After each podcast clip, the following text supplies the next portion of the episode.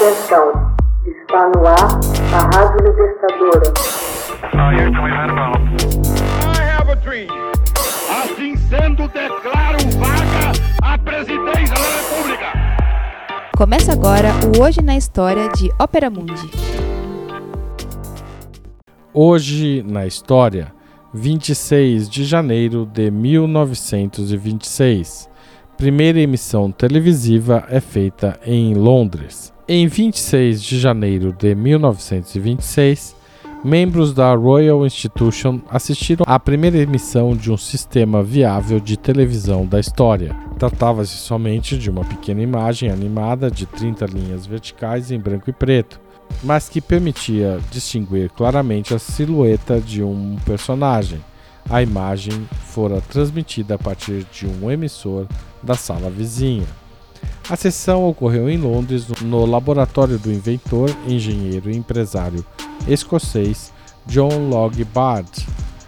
Depois de intensas pesquisas, ele apresentou pela primeira vez seu invento em outubro de 1924 no magazine Selfridges, na Oxford Street. O resultado, no entanto, foi frustrante.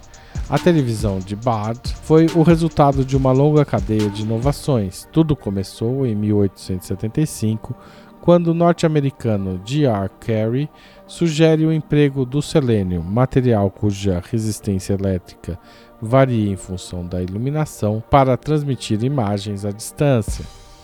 Alguns anos mais tarde, em 1883, o alemão Paul Nipkow inventa e patenteia um disco giratório capaz de analisar imagens, o telescópio elétrico. Bard se inspiraria nesse invento para planejar seu dispositivo. A expressão televisão apareceria antes mesmo de sua invenção, durante a Exposição Universal de Paris em 1900.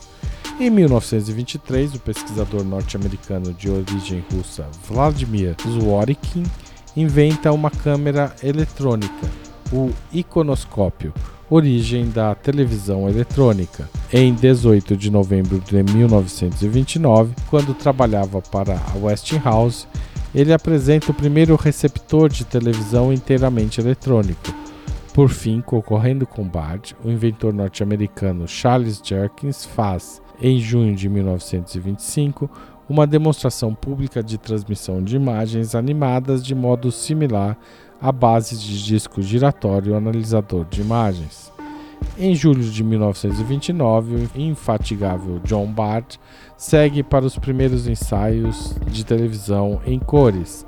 As primeiras emissões regulares televisionadas a partir do emissor de Daventry vêm um pouco mais tarde, em 30 de setembro de 1929 como parte de uma associação com a British Broadcast Company.